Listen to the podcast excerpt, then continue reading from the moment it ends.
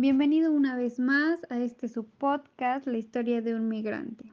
El día de hoy tenemos a un invitado especial, él es Manuel y ya lleva algunos añitos viviendo en México y busca una nueva oportunidad de vida. Cuéntanos un poquito de ti, Manuel. ¿Cuál fue la razón o las razones por las que abandonó su país?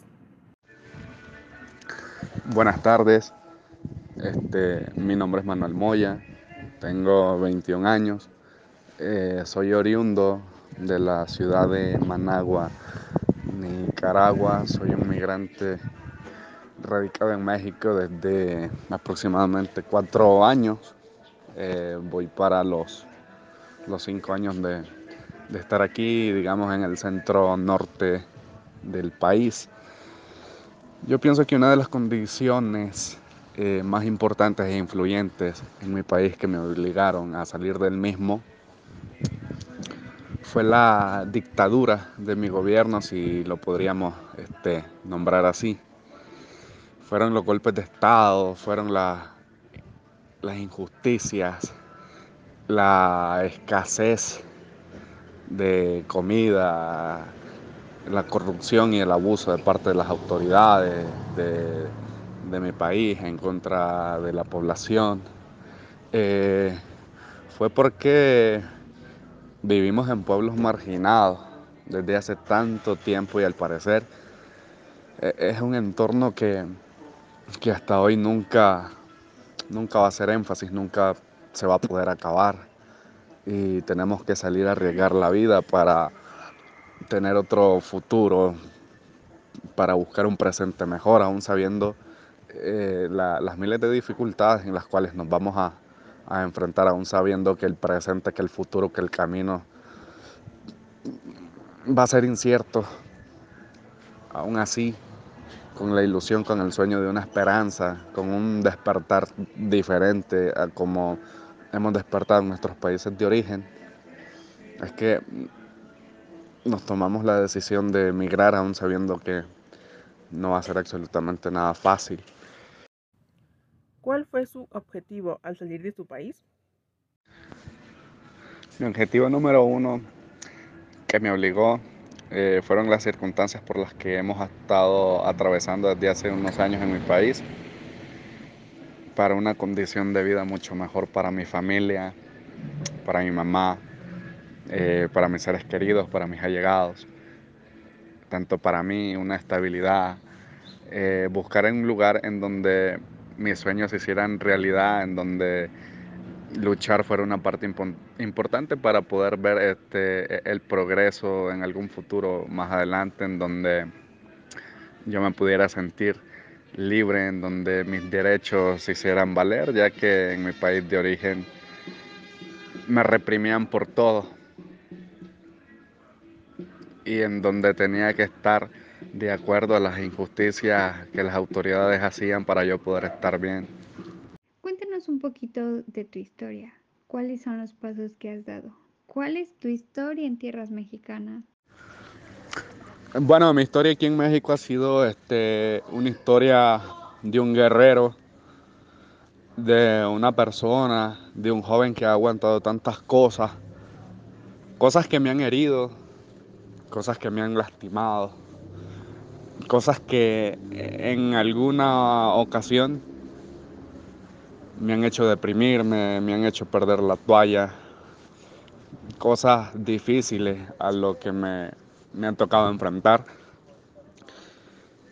Pero aquí he seguido, con la ayuda de Dios, aquí he seguido con la fuerza que Dios me da, he seguido con la protección, aún no queriendo avanzar de a poquito, así he seguido.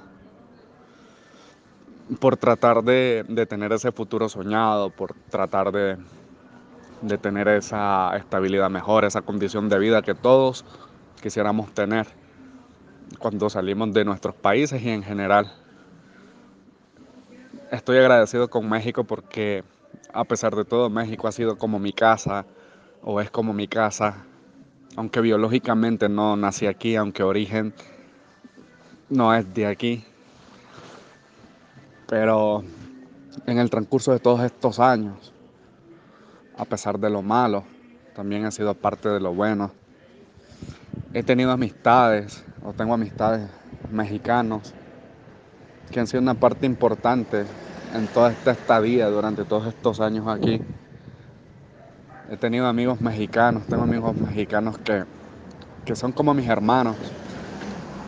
Y por eso puedo decir, por eso puedo asegurar que, que no todos son iguales, no todos somos iguales. Que de uno, dos, tres, siempre hay alguien que es leal, que es legal. Alguien que te brinda una ayuda, que te brinda hasta su casa, sin juzgarte, sin menospreciarte. Aunque en el transcurso de todos estos años, aún trabajando, aún por la calle, aún por mi apariencia, muchas personas me han juzgado, me han menospreciado, me han tratado de una forma vil. Hasta se han comportado de una forma racista hacia mi persona, de que qué hacemos aquí, que somos una invasión, que por qué no nos vamos a nuestros países sin saber las dificultades y las circunstancias del por qué nosotros salimos de nuestros países y que nosotros no somos como todas las personas, que hay gente buena, que hay gente mala. Pero yo creo que lo que más nos ha impactado, lo que más nos ha dolido, es cómo la gente nos denigra, cómo la gente nos hace menos aún teniendo el mismo color de piel aún hablando el mismo idioma, el español. Mi historia aquí en México ha sido una historia empoderada, ha sido una historia de valiente.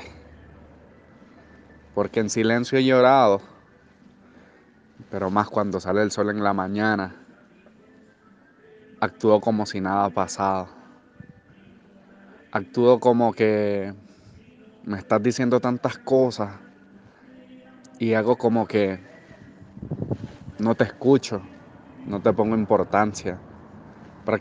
prácticamente el daño que he pasado me dañó hasta un punto porque después yo decidí ser una pared, decidí ser una muralla, decidí ser un muro, que lo malo no me afectara. Y aquí sigo, siguiendo mis sueños, aquí sigo caminando el camino, que aunque el camino sea largo, la ilusión, la esperanza de que un día todo será mucho mejor, la voy a alcanzar.